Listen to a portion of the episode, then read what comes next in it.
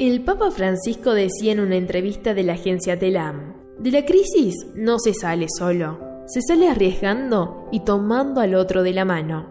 Si no lo haces, no podés salir.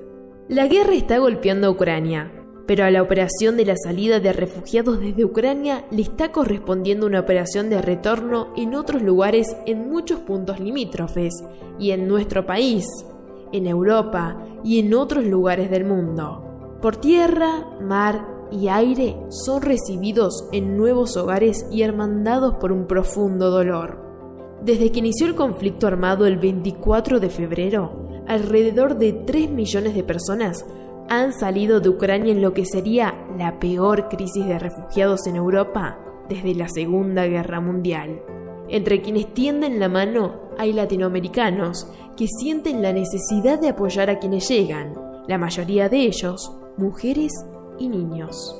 Hay una oleada de solidaridad que responde al éxodo cruel causado por la guerra, el hambre o simplemente la búsqueda de la dignidad. Sin la solidaridad internacional, la crisis del desplazamiento de Ucrania podría convertirse en una catástrofe. Probablemente ese corazón solidario se abre a partir de las muchas miradas hacia el continuo flujo de noticias de la guerra que nos muestran heridos, muertos y refugiados.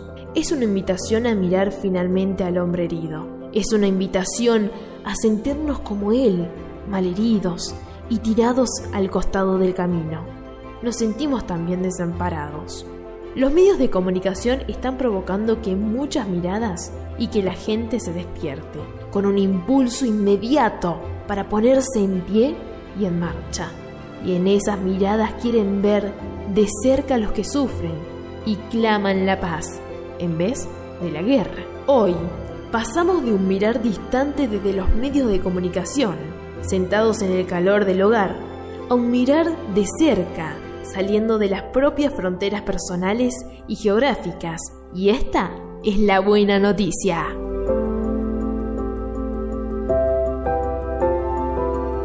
Hoy la guerra golpea nuestras puertas y es una llamada a movilizarnos frente a tanto individualismo que nos rodea. Nos duele ver, escuchar los gritos y lamentos que llegan desde las periferias existenciales el dolor, el sufrimiento, la soledad, la exclusión, el maltrato, la explotación y la desigualdad.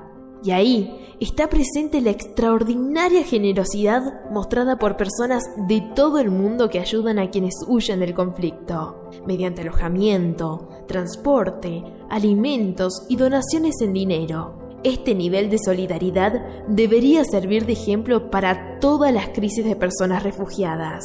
Jorge Guillén decía, no hay soledad, hay luz entre todos, soy vuestro. Ese es el fundamento de la solidaridad imprescindible y que se debe cuidar permanentemente, no solo ante lo mediático, en las épocas de los huracanes solidarios.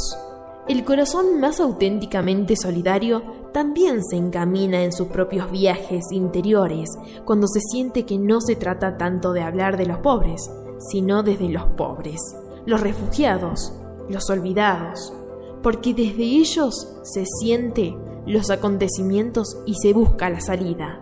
Y así los caminos mediáticos o geográficos, tan llenos de solidaridad inmediata, serán mucho más y llegaremos a los hundidos, a los violentados, a los refugiados, que darán impulso a nuestros propios latidos son los primeros pasos en las rutas de tantos caminantes heridos de la historia y de su recuperación. Cada día se nos ofrece una nueva oportunidad, una nueva etapa.